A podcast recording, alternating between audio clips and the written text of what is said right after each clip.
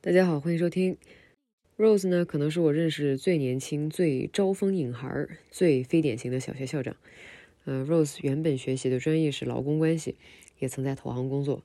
抱着对人和人关系进一步探索的好奇心啊，同时也因为机缘巧合，Rose 开始在教育行业深耕，探索一个实操难度和复杂性都极高的大人和娃，也就是人类幼崽的关系的这个行业。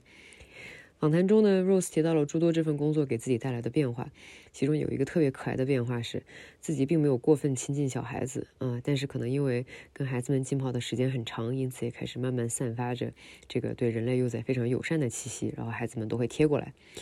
作为一个小学校长，Rose 既要做到安静的权威，又要学会给孩子们严厉的爱，同时还需要不停的在教育中传递热情。几年的经验积累，不但让 Rose 深刻地理解到教育工作能够塑造灵魂的分量，同时也让 Rose 意识到，在大人教育孩子的过程中呢，最有难度的事情莫过于换位思考。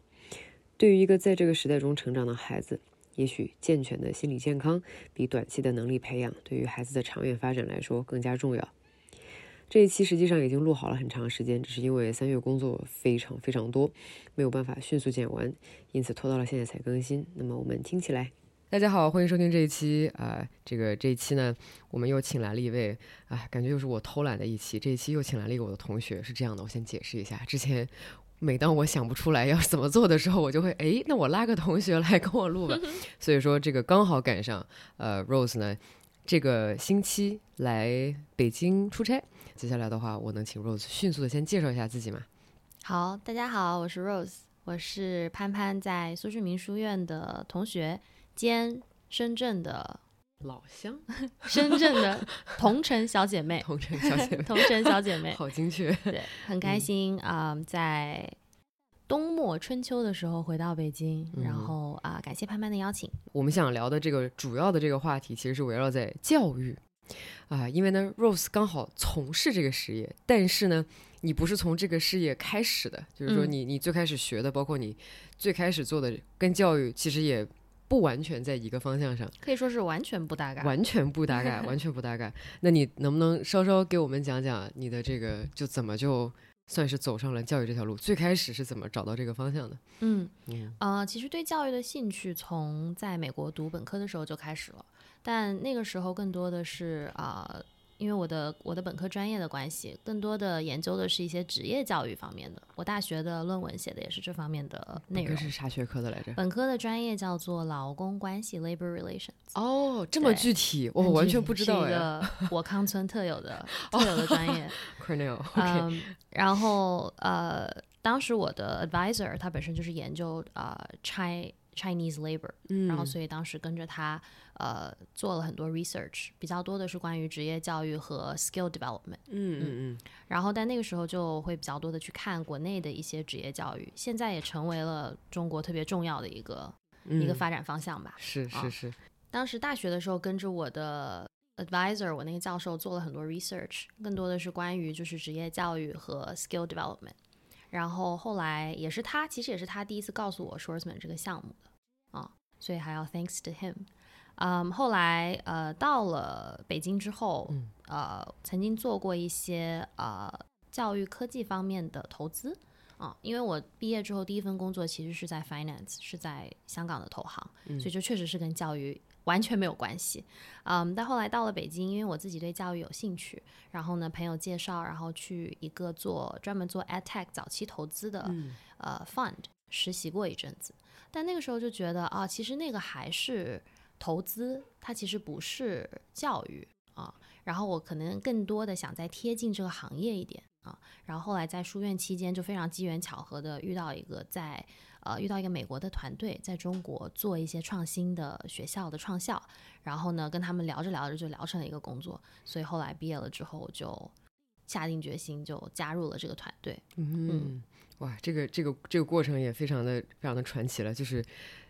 就是这种聊着聊着就聊出了一个工作那个感觉，我感觉书院是不是挺多这种对这种情况？你你当时内心去接受这份工作的时候，你就是就有有有欣喜，还有还有别的这种感觉，我就觉得哇天，我要在学校工作了。嗯，而且当时你的 title 是啥？当时要在当时我的 title 是运营总监，运营总监，因为那个学校我觉得当时是有欣喜跟忐忑都有吧，嗯但是更多的还是比较觉得新奇啊，因为当时那个学校是创校，嗯所以呢，当时我去的第一年其实是没有学校的，就是我去了一年之后，这个学校才才被建起来才开始。，OK，所以第一年的时候，就是真的看着这个学校从地里的一个坑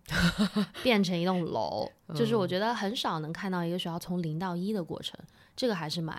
还是蛮有意思的一个一个经历吧。是的，是的。当时的第一份是做这个运营总监。其实，在一个学校当中，当一当一个运营的总监，具体是干些啥呢？嗯，什么方向的内容？创校的其实跟呃学校真正步入就是日常的运营之后，嗯有比较大的差别。啊、我觉得这个工也是我第一份工作，对我来说最有意思的一点是，因为这个学校是建校，所以当时整个运营团队需要做的前期工作其实特别多，就是比如说我们要决定我们的 pay scale，我们要决定我们的薪酬体系，就这些东西都是只需要做一次的、薪酬体系，然后 staffing model，我们一共需要招什么科目、什么年级组、多少个老师，根据我们的招生计划而定。然后还有 project management，因为在建楼嘛，所以呢要跟多方协调，就是这个我是辅助了。OK OK，对，有专门做的人，嗯但是嗯然后以及前期的呃学校牌照相关的一些政府关系啊，对外的这些东西，对，然后也要辅助我们的招生团队去做一些宣讲和嗯。宣传，所以这些东西都是在学校正式开起来之前要做的一次性的工作，因为你嗯实际上开起来之后就是一些比较日常的工作了啊，嗯所以有这个机会。参与这些全全链条的这些东西。后来那个学校一九年开学了，哦，对然后开学了就开学了之后就疫情情了嘛，对。OK，然后这个疫情有没有也带来一些，比如说你在工作上的一些一些变化呢？就是因为学校，我的感觉哈，就是我的工作来讲受的影响比较多，但是呢还好，我起码能够抱着电脑工作。嗯但是我猜学校的话，呃，当然可以抱着电脑上课了，但是我估计是不是很多工作也会因为这个就是进度条会比较慢一点。就是还蛮天翻地覆的一个感觉的变化，嗯，因为学校还是一个只能在线下发生的一个一个场景是啊，所以疫情一来，当时所有的学校都都关了啊嗯，尤其是二零年的时候，第一波大家都不知道该怎么做，所以学校就是也没什么线上教学，真的就是关到了，一直关了两个月啊，没有开学。然后后来过去这两年多，疫情也经历了好几波嘛，慢慢的就变成了一个比较快速反应，就是啊转到线上，然后大家赶紧开始这样的一个方式。但总的来说，这三年我觉得对于在学校里的孩子或者是在学校里工作的人来说，都是一个很大的、很大的改变和很大的需要调整的一个阶段。是嗯是是，然后在二一年初的时候，嗯，一些机缘巧合吧，然后呢就呃加入了深圳的另外一所。其实第一所学校是新的学校，对吧？就是完全是一个新建起来的学校。第二所学校就是一个超老牌的，就是深圳最时间最长的呃双语学校之一的学校。很机缘巧合，他们那个时候在找小学的副校长，然后就呃问我有没有兴趣去尝试一下。然后当时想说，嗯，还是一个挺有挑战性的机会。很有挑战性、第一次听到这个 title 的时候，我也有点懵。我说 真的吗？我吗？对我就是觉得我怎么好像离学生离学生时代还没有差那么远那种感觉。现在主要是很多人。呃，听到就是校长什么之类的，可能包括我们小的时候的校长，就是你会觉得是那种可能银发苍苍的，然后工作了二三十年的非常有经验的教师，对。但其实现在很多的学校里面，啊、这种中高层吧，其实都是一些就是三十多岁差不多这样子的一个群体，尤其尤其是一些比较新的、比较国际化的学校啊，呃，跟学校的风格也有关。所以我觉得，呃，我觉得当时对我来说是一个比较新的挑战。然后呢，又因为疫情嘛，我们也很难说去出国啊，或者去其他地方。我就觉得，那我就再再再在这个行业锻炼一下，明白。所以加入了这个学校，一干就又是两年。嗯，又是两年。嗯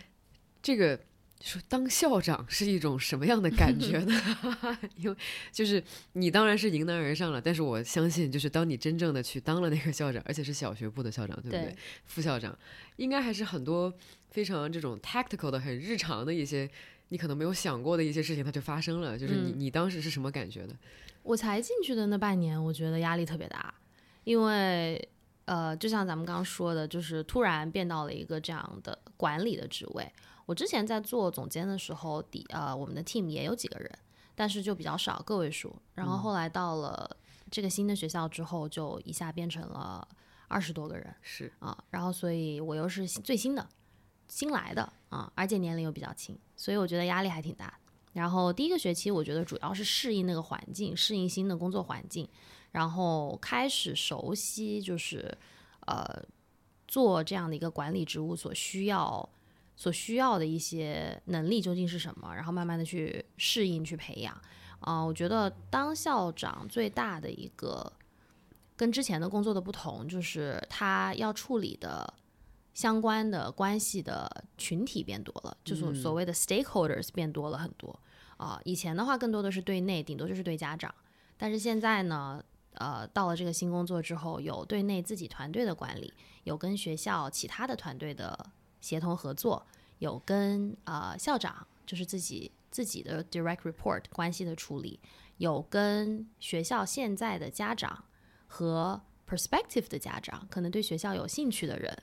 的关系的处理，有对外跟政府部门的嗯。日常的工作处理跟沟通，就是感觉需要跟很多不同的群体打交道，是可以全面了解一个学校的平稳运行究竟需要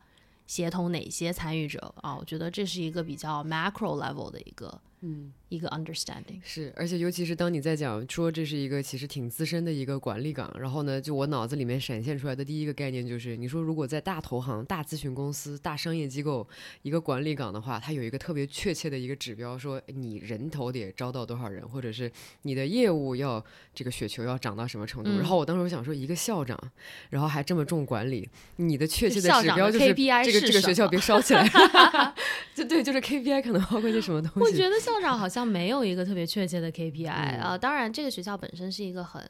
平稳，就是本身已已经比较稳定的一个学校，对，所以学校的这种环境本身就是啊、稳定第一嘛，嗯，少一些就是突发的事件和变化。嗯，但说实话，我我当我在这个学校做副校长的这两年，呃，正好是疫情二一二二年疫情最最严重的这两年，所以其实我觉得我的这个经验是有一点点非典型的一个经验。现在疫情慢慢的开放了，然后也慢慢的过去了，没有那么多管控了，可能能够回归一个比较正常的日常的工作状态。但说实话，我过去这两年，我感觉我每天都在扑火，因为就太多疫情的突发事件了。是是它其实跟跟稳定就是是稳定的反义词，我觉得。嗯啊，疫情带来了很多的挑战，对于学校来说，然后对于我做这个岗位来说，对我觉得我的感受是比较特殊的啊，嗯就是因为疫情的催使，然后实际上做了很多呃开创性的，甚至是这个学校从来没有做过的一些调整嗯跟尝试啊，加上还有另外一个等会儿可能会聊到的双减的话题，嗯嗯，就是也是国家第一次，就是对对学校的课程啊，对学校整个那个课业课业量、嗯课后活动，就是提了很多很多的要求。是所以实际上这些都是学校以前没有做过的事情。嗯正好很巧的，在我在这个位置上的时候，我们需要去开始调整，所以我们其实做了很多开创性的事情。过去这两年当中，你觉得你的比例在放在这个时间比例放在真正教育上的和为疫情扑火的这种，你觉得可能几比几呢？我觉得至少一半一半，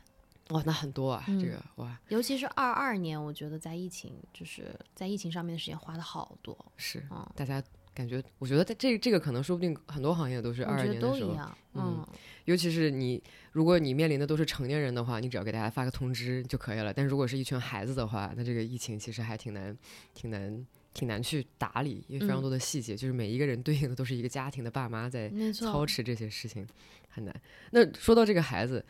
就你是喜欢跟孩子一起工作的吗？我很好奇，因为我觉得可能很多我们这个年龄的女生。对，跟很多跟一两个孩子说不定是可以，但如果是天天浸泡在一个全是孩子的环境当中，是很有难度的。嗯。你怎么看跟很多孩子一起工作？工作环境上来说，跟在公司里工作那种 corporate 的环境肯定是完完全全不一样。对的，，而且你之前又在那么有秩序的投行里工作，然后现在又到了一个就是 the the the opposite of that。就是吵啊，一个字。第一，我第一才去的时候，我的第一感受就是吵，就是在呃之前的那个学校开学了之后，也是这个感觉，就是几百个孩子每天在一个空间里，而且小孩子是呃非常 energetic，有很多能量需要发散的，所以他们就喜欢各种跑、各种叫。这要是我就疯了。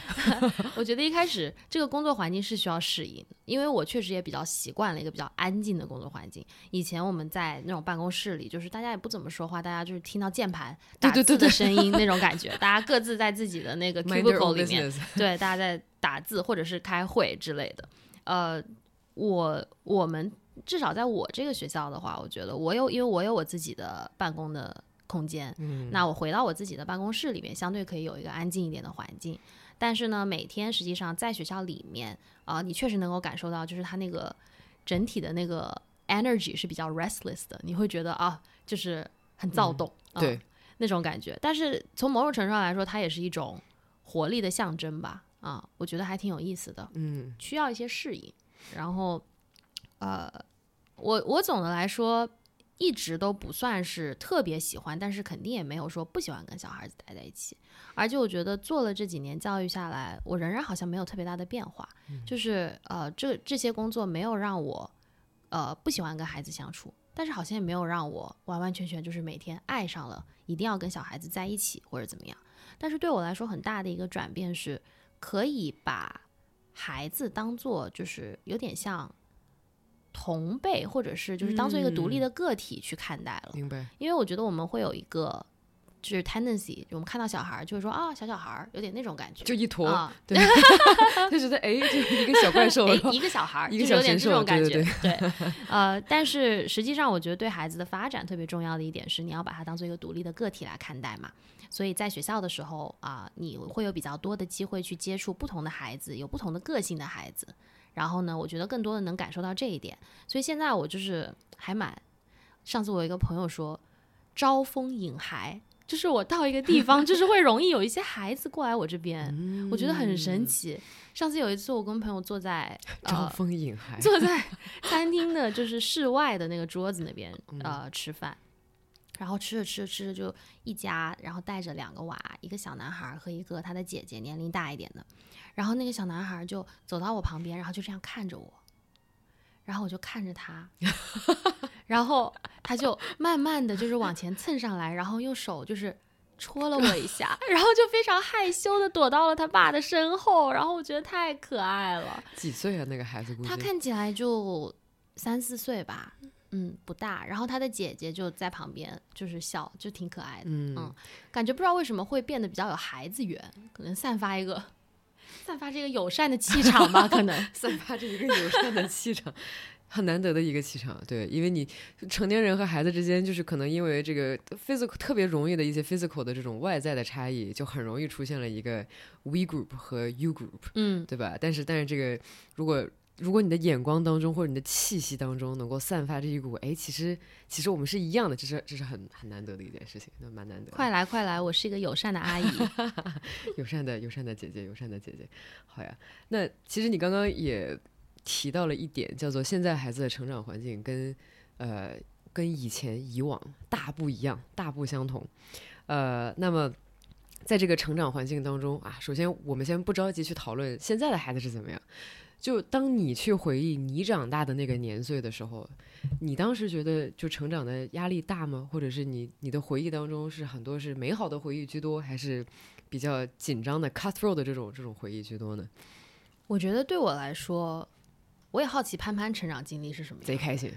我觉得我我现在 overall 回想起我的童年，也是还挺无忧无虑的。嗯，一方面就是我们小时候玩的东西或者什么都比较简单，非常简单啊，就是。看看电视，跟其他的小朋友一起出去玩，到楼下去玩，有点这种。哦，而且我又不太是那种，就是呃，从小到大上很多什么竞赛班啊、补习班啊，就我父母没有特别的，或者学乐器啊，我父母没有特别的逼我去做这些事情，就是有我的感兴趣的一两个东西有在坚持。所以除此之外，我觉得我的自由时间还挺多的。嗯啊，跟呃其他的同龄的小伙伴和跟我家人相处的时间。都很充足，我觉得总的来说还是一个挺无忧无虑的童年。嗯，快乐的童年。嗯我当时记得，我可能在上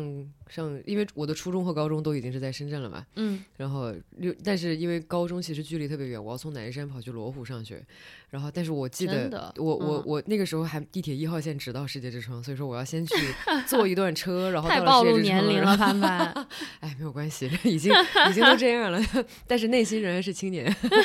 然后，然后再去，然后再去到到学校。但是当时每即便这么折腾，我的每一个周日回学校的那个下午，可能是我这个星期最开心的那个下午，哦，因为我多好啊！因为就是马上就要见到同宿舍的一帮姑娘，然后就要。跟他们一起玩，一起嗨，然后一起一起做数学题，然后一起出去，就觉得哇天呐，这个世界上没有任何事情比这个更开心了。嗯，然后因为我做数学题吗？不不是做数学题，就是 因为是这样，我们宿舍那八个女生，八个女生当中，大部分人其实还现在还有保持联系，就是真的嗯从小姐妹变变成了老姐妹，嗯然后大家还在互相的帮助，然后就那个时候，可能就是因为这八个人之间的互相扶持，然后也让你。得到了一个特别好的一个正向的一个精神成长，因为是有的人，我觉得天赋这个东西很重要。就有的人有天赋可以把一个事情做得非常好，但是呢，你可能没有，你不能，你不能单单的靠哦，我一个星期学习那么长时间，这个东西一下就补回来。所以，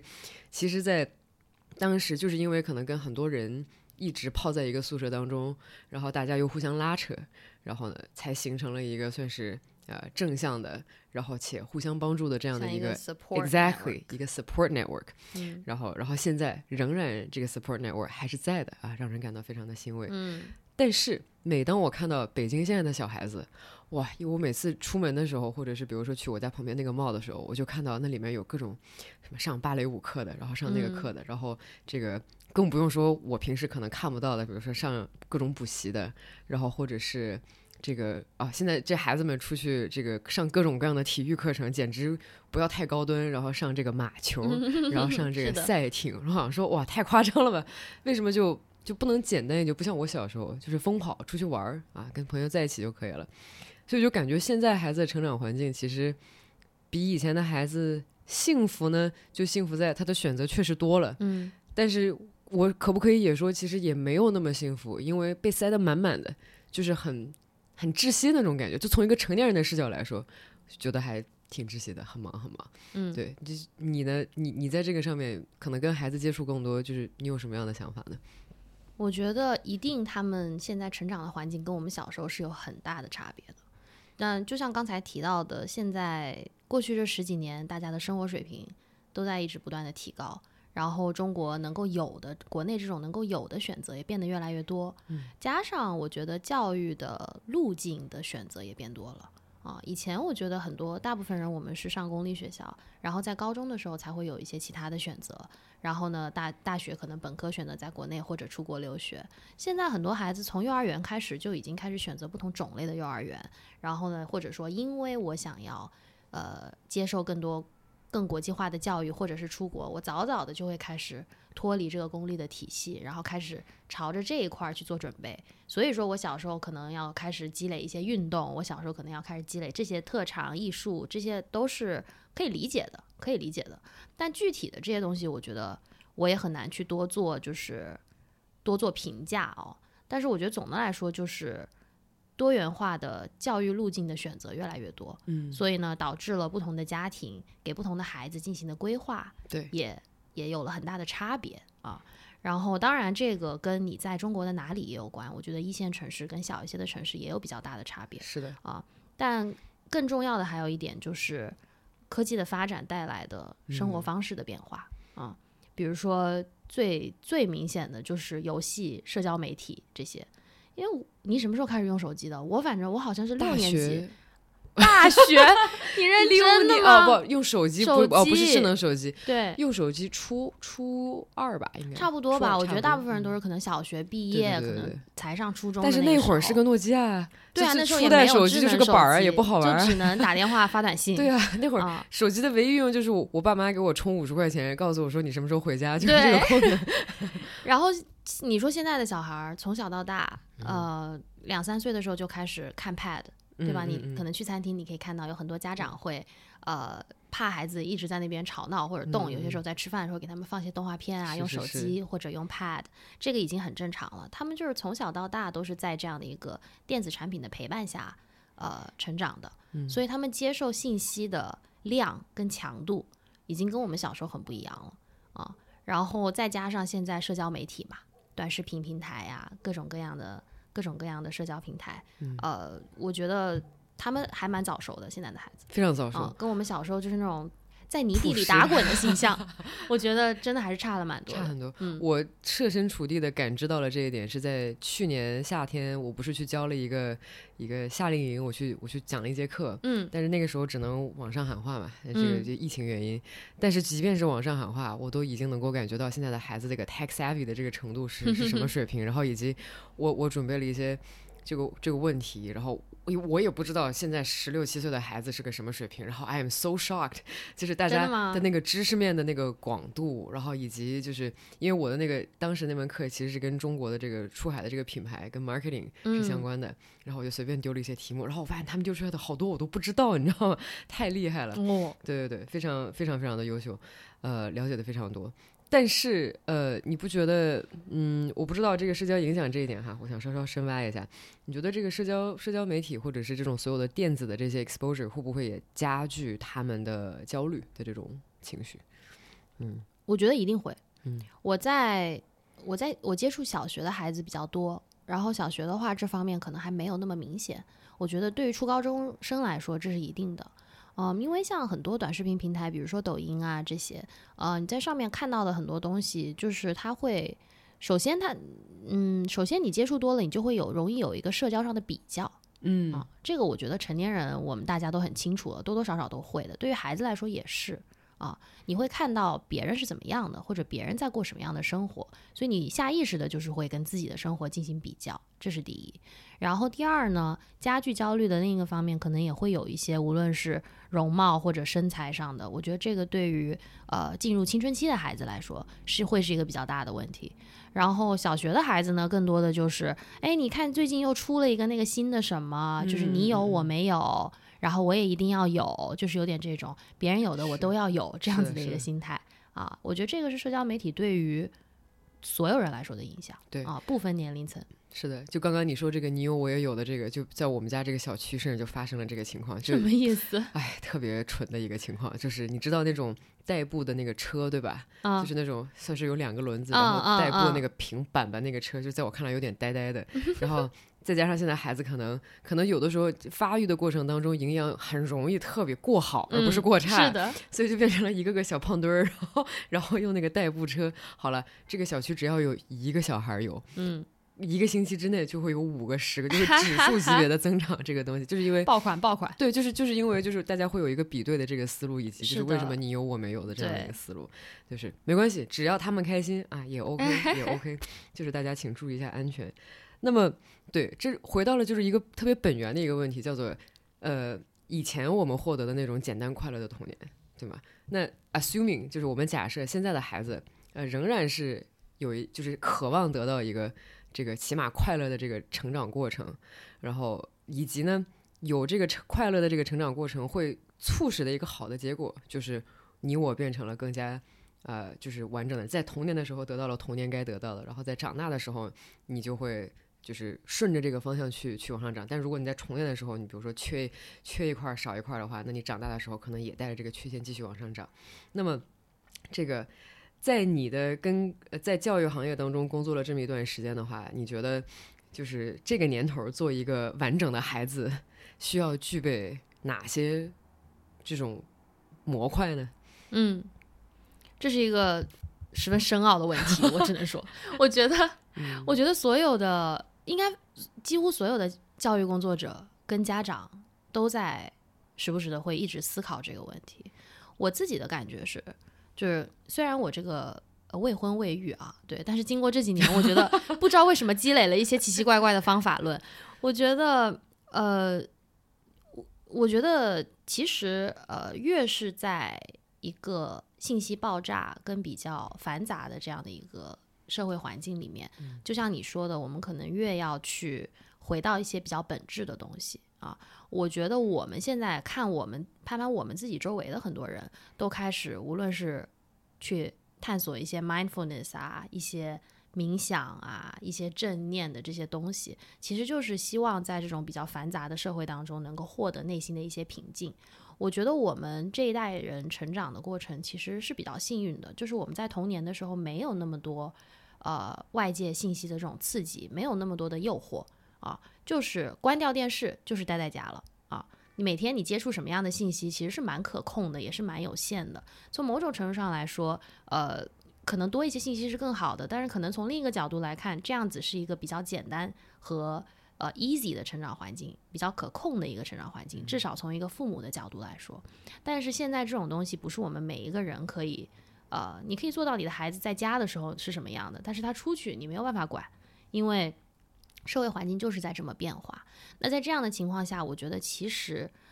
现在长大的孩子要有一个比较。身心健康的成长经历，或者说我们所谓的简单快乐的童年，其实对于家长的要求和对于亲子关系、家庭关系的这些陪伴上的需求，我觉得其实是比以前更高了，是啊，而不是说啊，外面有这么多的这些信息，你就出去 explore 吧，就是你去感受吧，对吧？然后呢，你去接受这些东西给你带来的刺激吧。我觉得其实恰恰相反，就是呃，家长需要花更多的时间跟精力去。呃，维系这个家庭的亲子关系，并且跟孩子拥有高质量的陪伴的时间，了解你孩子内心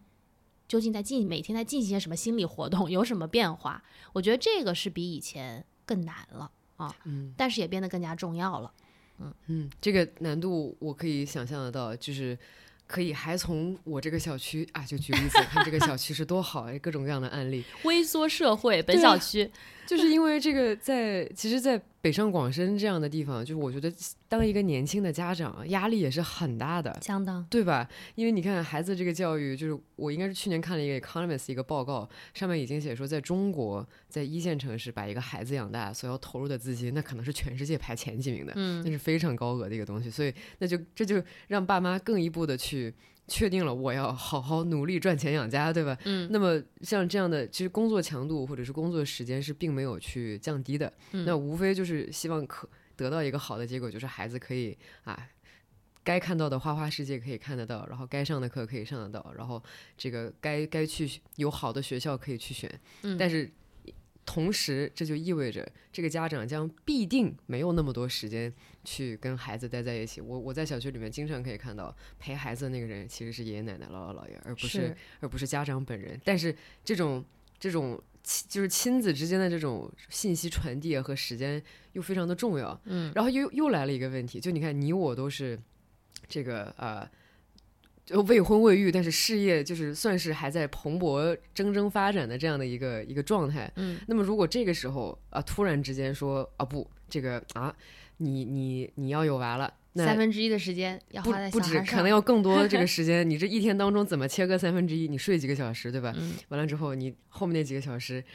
你如果你工作一下的话，就相当于你要无缝衔接的去做很多跟孩子相关的事情，不是不可以，是非常的 challenging。是，所以说，我觉得这个对时间管理上来讲，无论是对爸还是对妈，啊，都是挺 challenging 的。嗯嗯，对。然后这个这个时间就挤不出来。但现在其实又看到了一个新的一个 trend。哦，我我过去一年不是去了很多次大理嘛？嗯，我发现大理现在聚集着很多年轻的爸妈。就是和他们年轻的娃，和他们年轻的娃，然后就真的是一个完全回归的，就是就是可能，但这个估计也是一家人一起做的这样的一个决定，就觉得在大城市当中我没有必要，对吧？那我渴望让孩子在一个有山有水的一个一个简单一点的地方长大，嗯，那我就可能没有那么好的补习班，嗯，但是呢，这个起码我天天不用那么担心这个。呃，这个这个孩子又要去上下一个课了呀，或者是要跟这个同龄人什么比较啊，等等等等，对，一些更多的一些解题思路吧。但然而，你你去看中国的各种不同城市，我觉得大家都这个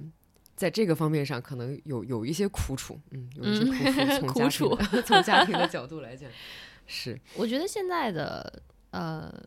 社会价值观，中国的社会价值观也变得更加多元了啊，包括就是你。要组想组建一个什么样的家庭，对吧？你如果要孩子，你希望你的孩子在什么样的一个环境长大？我觉得我们幸运的是，我们可以更多的想办法去设计或者是做这样的选择。但是从另一个方面来说，就是要有真的要知道自己想要什么啊，要经过思考啊。所以我觉得，呃，就是组建家庭，然后呢有孩子这件事情本身还是一件。很幸福的事情，很幸福的很幸福的事情。但是呢，可能是一个需要先进行一些思考之后再做的决定，因为就像你说的，确实会对，呃，妈妈爸爸都一样，就是会对呃父母的生活，对，给他们带来很大的变化。是的啊，嗯，以前是这个。两个人的生活啊，可以基本上做到工作之外的话，好好休息休息。三个人的生活一下就会变得脚打后脑勺，这是我我周围很多年轻的爸妈都会都会面临的一些问题。没错，就这么一来，其实很神奇。你看，咱俩今天其实是从教育这个行业开始的，然后我们但是但是我们几乎没有特别多讲，就是说啊，这个上课啊，这个教育啊，这个创新教育模式，而是。回到了一个特别就是从人为出发点的一个角度，其实就还是孩子的问题，然后以及这还是家长的一些问题，这是这个家庭的这个问题。那作为呃，比如说假设说，呃呃，现在有很多人对做这个，比如说去开始家庭或者是做父母，其实是有一些迟疑的。嗯嗯，因为他们觉得。如我刚刚所讲的这一大段话，我这在播客上这样问，那我 那我就是不迟疑呗。哦，原来如此。我我其实之前思考过非常多这个这个问题。以前的态度就是我不想有，不想对这个兴趣不是很大。嗯。但是我发现近两年，尤其是我去给高中生上课之后，嗯，我就发现呢，呃，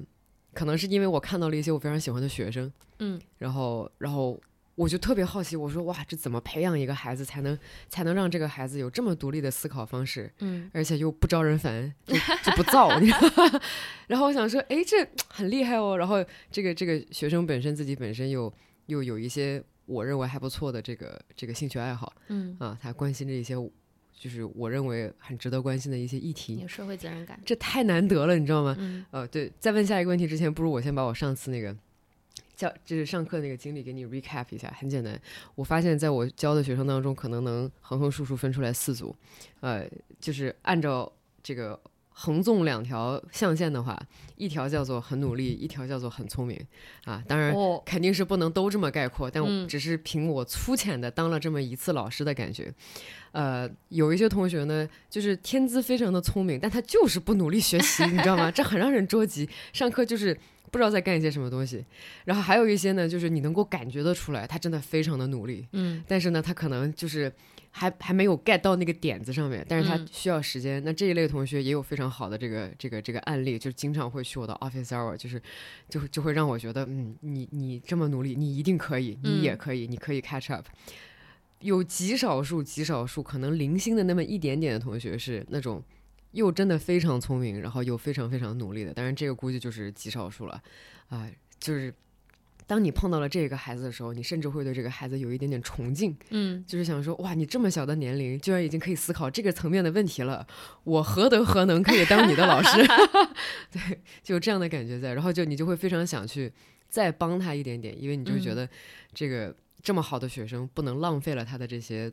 这个天资聪慧和和认真努力的这样的一些潜质，当然还有一些可能就是，呃，怎么说呢？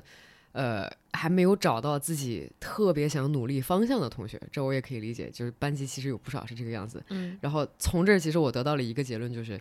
我们班当时所有的同学，我几乎可以对号入座。然而我们的老师竟然把精力能够。这么相对平均的分布在五六十号人身上，嗯，这对于老师来说是件非常了不起的事情，嗯，因为因为老师的 KPI，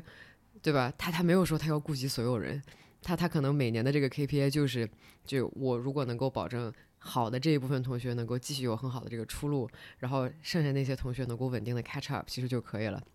但是我的高中老师，我不得不说，就是每一位都。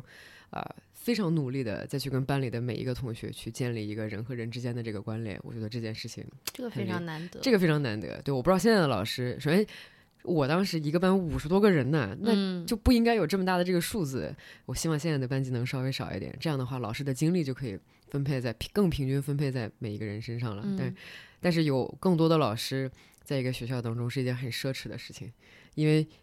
就是我们希望有更多更聪明的、更关爱学生的人到学校来工作，但是学校的工资不见得是这个社会当中最高的工资，所以说这对人才的吸引那必然也是有限的。对，所以我甚至有了这么一丝丝想法，就是以后我能不能每年就花一点时间，我就比如说去。就 volunteer，然后去，我也不可能去教很多很多学生，但是我就每年夏天固定我去花点时间去去上课去教，就这个对于我的内心是一种对，就是对以前老师的感谢就会转化成这个东西。哦，那潘潘也是一个有社会责任感的人。就是我，我可能也是喜欢讲课吧。对，其实我觉得当老师或者是在讲课，哪怕是讲一个你很熟悉的，嗯，呃，领域的一个比较简单的一个 topic，其实都是倒逼着你去把你所有的东西重新梳理一遍的一个过程。就你会觉得，因为你要讲，你要去教啊，你希望你能够。Be the voice of truth，有点这种感觉，是的啊，所以呃，其实是还蛮还蛮挑战人和还蛮锻炼人的。而且尤其是你看以前有的时候老师教的那个学科，有的老师他教的学科是有一定确定性的，就是一加一它就等于二。对，就是你得保证教过十次了，对他他就很熟练。就是老师，你记不记得以前有的数学老师空手画圆，然后可以哇，怎么可以画这？就跟达芬奇画鸡蛋一样，是吗？已经画了几万次。就就这些老师，他已经。在他的这个将就是领域当中，非常的熟练，他的他的这个东西，就是对这些老师，我们是应该有崇敬的态度的。因为，你你混了社会之后，你就会发现，不是那么多人对自己专业的这一套东西是熟练到他们的那个程度的。所以说，这个应该有崇敬。那么还有更厉害的一些老师，是他教的这个内容没有一个正确答案，嗯，对吧？那他就无非就是要向你你的思考的方向去再进一步的引导你，嗯，我。我高中的时候，确实也碰到过一两位类似这样的老师，然后当时不懂得欣赏他们的美，现在我懂了。对，尤其在接下来的这样的一个时代，就是其实对于呃教育者、对于老师的要求，或者说对于学校教育的要求，其实也一直在变嘛。以前真的就是比较基于事实、基于 facts，对，就像我们说的“一加一等于二”的这些东西。现在这些东西，你上你你你问 Chat GPT 就可以了。嗯，以后的对吧？最近大家讨论这个东西讨论特别多，就是以后的，包括现在国家的教改。和一些比较新的学校，尤其是一些比较国际化的学校，发展的方向都是老师更多的是一个引导者的角色，是带领学生去提提出问题跟探究问题，提供一些方法论跟 framework，而不是直接是把答案告诉你。我们现在比较热的这种 buzzword，像项目制学习啊，experiential learning 啊，这些东西其实差不多就都是这个意思啊。所以其实我觉得很多时候多一些呃。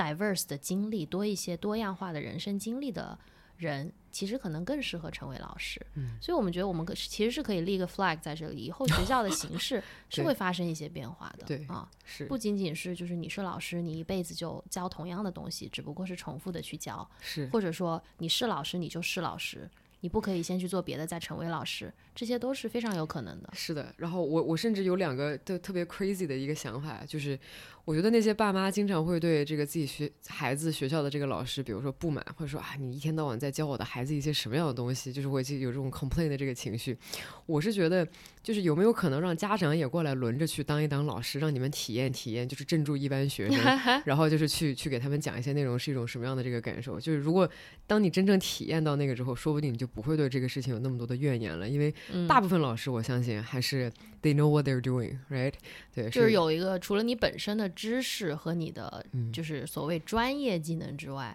老师还有很强的一个呃很大的要求是 classroom management，就是管理班级。这可比这可比公司 management 要难个一百倍啊！好的老师这方面是很牛逼的，就是他会有一种就是 quiet authority。就是他走进那个教室，那个学生就不敢，就他自带的气场，这学生就不敢闹了。那么提问就是，这种气场是靠什么方式获得的？我小的时候，我的。我从小学开始上英文课，我印象贼深刻，就是我的那个英语老师一进到我们那个乌泱乌泱的教室，说的第一个词就是 quiet，然后我就对对这个就我印象真的是太深了，简直。所以对这种老师的话，我不知道 how they do it，就是你怎么样才能，因为小孩子他是无法被。govern 的，对吧？对就是各个一每一个都是啊多姿多彩的灵魂，然后就是嗯想、想表达自己，然后 举手的时候都恨不得都都飞起来了。但就是这这种老师一般是好的，能够管理好班级的老师，一般有一些什么样的 quality？我觉得是要有办法，就是释放这种 tough love 啊，因为呃年龄越小越明显，但是我觉得现在就比如说幼儿园、小学跟初中、高中稍微有点不一样，但都差不多是一个意思，就是小时候你你肯定只是想更想听你喜欢的老师说的东西，就是你喜欢他，你才听他的话啊，所以首先你得跟学生建立这种。连接就是让他觉得他是喜欢你的，这样他才愿意听你的。嗯但是同时呢，你不是惯着他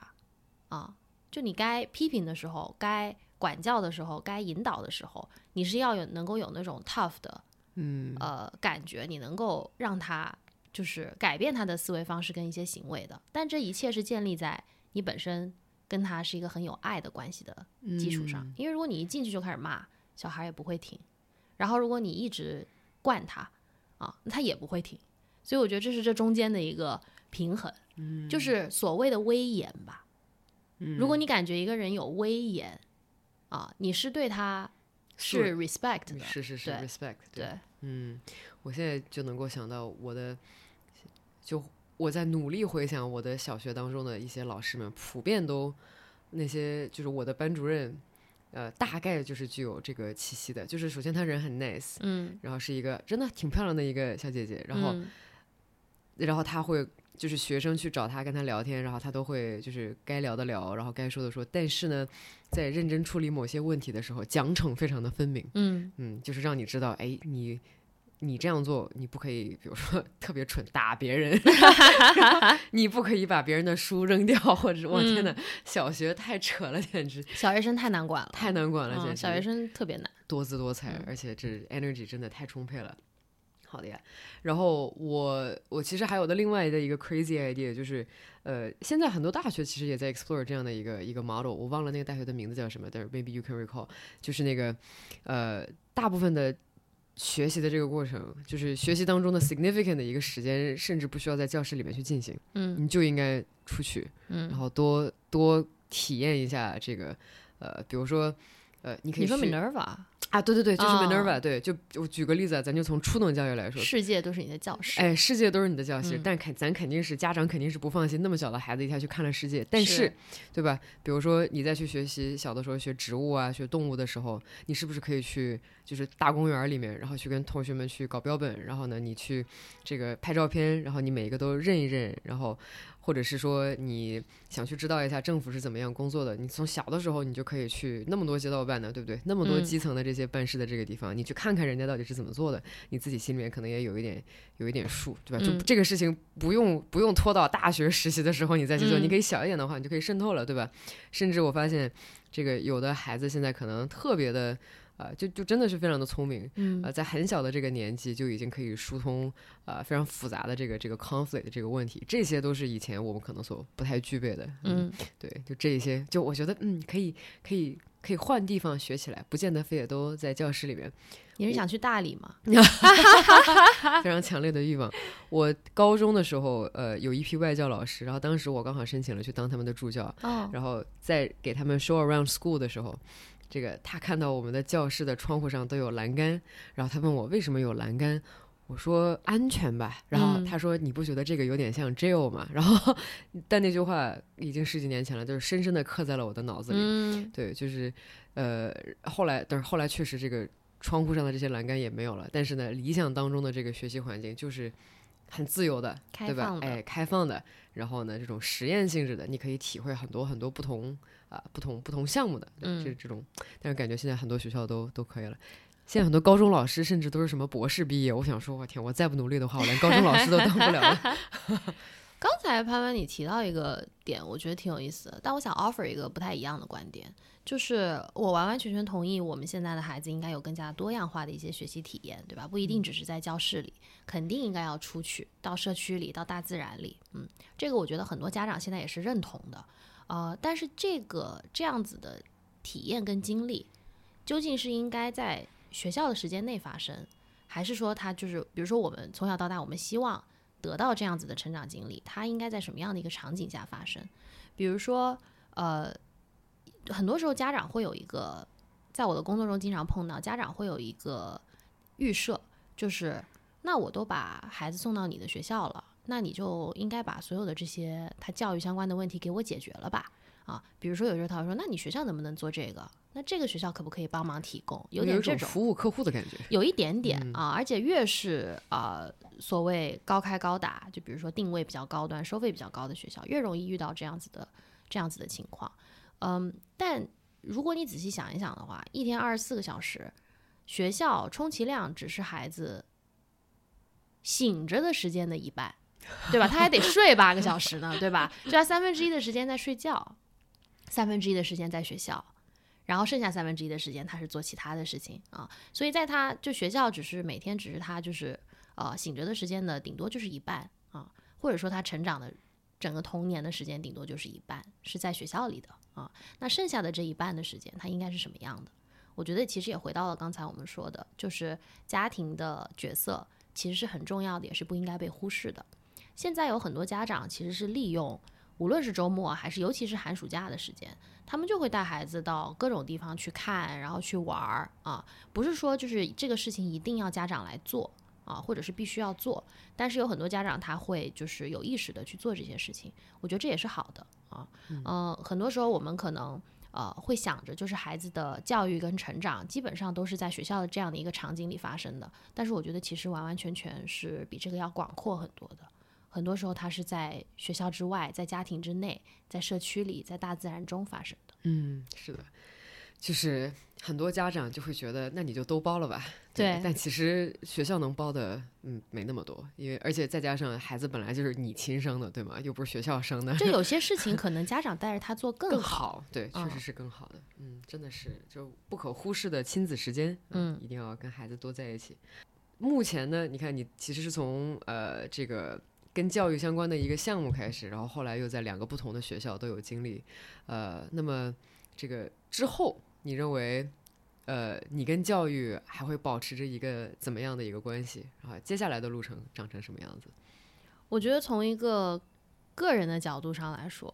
嗯，就像刚才提到的，虽然自己未婚未育，但是这几年积累了一些杂七杂八的方法论，我觉得，呃，这个是一个对我来说很。有趣的经历，就是在我虽然还没有为人父母的时候，有这个机会接触到了非常多的小孩和非常多的父母，就是看到了很多不同的家庭，像一个像不同的 snapshot 一样，我觉得对我来说是很宝贵的一个，有一点像是为人父母的第一课吧。我觉得当我自己接下来在思考我要组建家庭或者是成为父母的时候，我觉得这些经历对我来说都是非常非常宝贵的啊。所以现在经常遇到一些我们周围的呃朋友，现在有。有一些也开始慢慢的就是生小孩了嘛，所以每次呃，如果是有小孩的朋友，都各种会，我会跟他们各种热络的聊天，就是感觉很有共同话题，还挺神奇的啊。我觉得从个人层面上来说，这些东西会呃一直都跟随着我吧，就是这些经历。然后从自己接下来的职业发展和个人发展的阶段，这几年，嗯，尤其是疫情这几年，我觉得身心健康这个事情变得越来越重要了啊。就是对于像我们之前提到，以前的孩子在一个比较无忧无虑，在一个比较简单的环境下长大，好像身心健康这件事情并没有太多人去关注，或者说去说，他就感觉不是一个事儿啊，就是对你别生病就行了，有点这种感觉。但是我觉得现在，尤其是过去呃疫情这几年，线上教学带来的一些各种各样的挑战，我相信你肯定也都看到很多有孩子一些心理健康的问题或什么样。我觉得身心健康这个东西，大家都越来越越来越意识到，它不是一个呃，我们应该当成理所应当的，它不是一个 given，它是一个需要呃有意识的去维持的这样的一个状态啊。而且在孩子成长的过程当中，有很多的可能，有很多的时候，它是有可能呃走歪的。嗯，所以我觉得一个刚才你问到一个。现在一个完整的孩子，他应该是什么样的？或者现在一个简单幸福的童年，他应该是什么样的？我觉得第一就是要保持身心健康的基础上，然后呢，培养他们底层的自信和乐观的心态。嗯，那身心健康这个东西，其实我们就讲到 mental wellness 嘛。我觉得 mental wellness 一直在中国社会都不太是一个呃特别被常提及的一个话题，直到最近几年吧。对，反正我们以前在学校的时候，真没什么人提嗯，没啊。有，但是直到到最近几年，就是变得越来越越来越多，越来越多，因为它真的变成了一个很重要的议题啊。那我讲些讲些主旋律的话啊，就是呃，现在鼓励我们大家都要这个啊积极生育是吧？啊，但是你总不能生出来的孩子他在成长的过程当中出现了问题，那不是一件非常遗憾、非常可惜的事情吗？所以我觉得。从国家的层面，从学校的层面，从政府的层面，家庭的层面，大家都越来越多的意识到这个事情对孩子成长的重要性。所以我自己过去这两年，这两年多在在这个学校担任副校长的过程当中，也接触到了各种各样需要帮助的孩子和需要帮助的家庭。我觉得这个对我产生了很大的影响吧。所以下一步我自己对于这方面其实很有兴趣，也希望能够再深深造一下。嗯嗯、我觉得第一点是还是要消除我们对于这些这方面就是需要帮助，或者是对于精神疾病的一些一些 social and cultural stigma，对吧？我们有时候还是多多少少会有一些的污。名的一嗯些、多多少少会有一些，虽然可能我们下呃意识里不希望是这样，但有些时候你听到一个人有一些病史或者有一些症状，多多少少还是会有点啊这样子啊，嗯有点这种感觉，嗯，但是他其实他们他并不是一个问题，他们只是需要帮助而已嘛。对我们可能在人生的某一些阶段，我们都会经历这些需要帮助的时刻啊。那首先就是理解这只是一个需求，这是一个需要帮助的需求。然后第二个就是，我感觉在儿童青少年时期对这些可能出现的问题进行干预，是一个最好的时候。不要等到成年了之后，这些问题一直被拖着，越来越严重。就像你说的，有一个比较完整的童年，才会有一个比较好的，才会长成成一个比较好的成年人嘛，对吧？所以我觉得在儿童青少年时期，这些问题还不是很严重的时候，通过给对孩子个人的帮助，通过通过对他呃家长跟家庭关系的一些辅导，能够尽量的给他们提供一个更加健康、更加积极的成长环境，无论是在校内还是校外啊。我觉得这些都对他们健康成长很有帮助。嗯，我们大家都是第一次当父母嘛，当父母这个事情本来也是需要学习的啊，并不是说就哪怕你有着最好的期待跟 intention，也不一定代表当孩子真正出现的时候，对吧？这是一种失控的感觉，对，所以是你别说，我妈都这么大，我都这么大了，我妈还经常跟我讲，她说你也不能嫌弃我，因为我就是这辈子第一次当妈，然后以哦及他会说我这辈子，你看你都这么大了，我也是第一次有一个这么大的女 儿，就是第一次干这个事儿，也有可能是干不好的，所以说你不要嫌弃。仔。细一想很有道理，对啊，我想说，嗯你说的没错，确实这个事儿是是第一次干，呃，而且就你刚刚讲说这个孩子当中，比如说一些什么自信啊，然后乐观啊，或者是处理问题的这些，嗯、作为一个孩子来讲的话，他能形成的一些非常好的心理上的基石，嗯可能是什么样的？比如说，我我随便举例子哈，就是自信这个东西，好像确实不是每一个孩子都可以顺顺利利的都给底层的自对对对对对对对。嗯那就比如说有一些有有一些孩子，他可能一直从小到大成绩都很好，他自信，但是呢，如果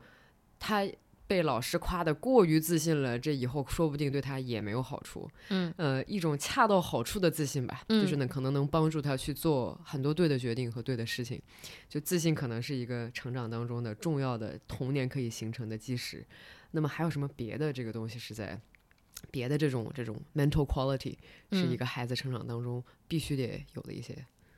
我现在能想到的有这么几个哈。我觉得第一个刚才讲到自信，自信这个东西确实我们现在越来越觉得这个东西重要了，对吧？但是我所我们我们讲到所谓的底层的自信，有些时候它不一定是来自于外界的认可。我觉得真正底层的自信，就是在一个理想的状态下，家庭能够给孩子最好的东西，是一种安全感。嗯啊，就是他知道，就是无论他在外面经受到什么样的挫折，然后呢，他可以去尝试，也可以摔倒，但是呢，他有这种安全感，就是啊、没关系，就是我哪怕摔倒了，那我就再站起来就好了啊，而不是说我必须要外界告诉我我一直做得很好，如果哪一天我没有了这个来自外界的认可，我就觉得哎。怎么我的价值好像我开始质疑我自己的价值？嗯，所以我觉得这个底层，这个底层的东西其实是一种安全感。那这个很多时候确实是来自原生家庭的，尤其是来自小时候，父母要我们现在一天到晚，你看那个公众号上都说我们要什么无条件的爱，是吧？究竟这个无条件的爱是什么意思？大概我比较粗浅的理解就是给孩子比较多的正向的鼓励啊，不要过多的把它绑到一个目标或者是一个结果上啊，就是哎，你考了一百分，我奖励你。那如果你没考到一百分，我就不爱你了。就是你不要给孩子这样的一种这样的一种预设，所以很多时候我们所谓的无条件的爱，差不多是这个意思，能够让孩子觉得啊，那反正嗯，我考多少分，我爸妈都还是很爱我，跟我关系很好。我觉得这种底层的安全感是一个建立自信特别特别重要的一个过程，这是一个。第二个，我们讲到呃好奇心跟探究能力，我觉得这个也挺重要的。嗯，这个。我自己现在也没想清楚究竟这个应该怎么培养，但是我感觉，尤其是在未来的这个时代，探究能力还挺重要的。当 Chat GPT 可以干了很多不需要你干的事情，你就赶紧去干你应该做的事情。对，因为很多很很多时候好奇心跟想象力是连在一起的嘛，嗯，对吧？呃，有一些人说，在接下来跟跟科技和跟 AI Chat GPT 共存的时代，人类的唯一的选择只能够变得更加 human。那 human 最重要的一个东西是什么？就是 imagination。对，所以要有想象力，我觉得跟这种有好奇心其实是还有蛮大的关系的。嗯，很多时候我们都会把好奇心跟童年、跟孩子就是联系在一起，因为感觉孩子好像永远对什么东西都是充满了好奇的啊。我觉得鼓励这种探究的欲望，不要给他设限，然后呢，让他能够野蛮的去生长。探索他自己感兴趣的事情，就是把家给拆了，只要他能装回来，似乎也不是特别大的问题。可以可以，呃，就是让他能够自由的去探究吧。因为很多时候家长，呃，多多少少还是会觉得孩子在小的时候可能没有自己做决定的或者自己判断的一些能力，所以会希望能够替他做一些决定和做一些判断。这个的平衡的把握还挺重要的，就是给孩子自己去探索、自己去选择的这个能力啊。然后最后一个呢，就是乐观吧，有一个比较乐观的心态啊。我觉得这个跟安全感跟自信也都有关啊。但是我觉得更多的时候就是孩呃父母更多的如果能跟孩子保持一个嗯亦师亦友的关系，可能会是最好的。就是你做他的队友吧，嗯，做队友，对，做你孩子的队友，就是真的把他当做一个比较独立的个体来看待。嗯，我听过一个。就是可能跟这第三点比较类似的一个，之前有一个家长曾经讲过，他说就是你总以为成年人是对孩子有很多说教，然后有很多经验是我们可以分享给他的，但是。其实换一个角度，就是孩子是没有完全思想上没有被玷污的来到这个世界上，其实他能教你的也不少。嗯，所以说从这个角度来讲的话，你们其实是互相学习的状态，就不应该有过过分的什么指手画脚，说哦这个不对。就你只要能够问他那个问题，说你你你你为什么把家给拆了？然后 问对问题。当你在拆的时候，你在想什么？对你给我解释解释。真的就是对，你看作为未婚未育的人就可以拿这个打趣，但是作为已婚已育的姑。就讲说，哎，你们不懂，确实，确实，确实不懂，这个确实不懂。是但是这是一个非常，呃，这是一个非常非常高要求的一种谦卑的心态，对吧？毕竟有些时候他是你最亲的人，我觉得有些时候对于越亲的人来说，我们越需要一些 boundaries。是这个不仅是对孩子，很多其他的关系也是这样，尤其是当他是你的孩子的时候。你会觉得那对吧？我肯定知道我是为你好啊，嗯啊，对吧？对啊，一一旦进入这个为你好的这个事情，这个这种这种节奏、这种心态，然后就会有一种特别不现实的那种，哎，你怎么就这么不完美呢？想说，那你还不完美呢，对吧？所以就是还是互相之间把当当成当成就是不完美的人来看，然后互相学习一下，然后站在对方的视角上去看问题，换位思考确实特别特别重要。嗯，是的。好的呀，天哪，两个未婚未育的人就这样聊了这么长时间，是吧？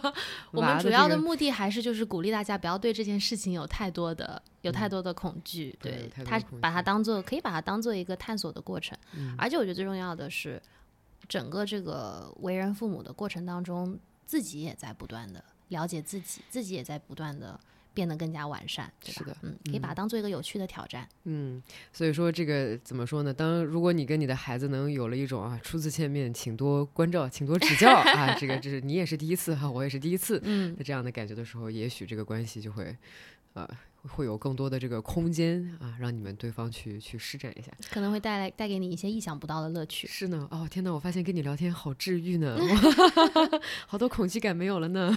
有消除一些恐婚恐有有有有有有有有有有一些，就感觉就这题以后就我又给大家说 Rose，我孩子欺负我怎么办？然后 Help me，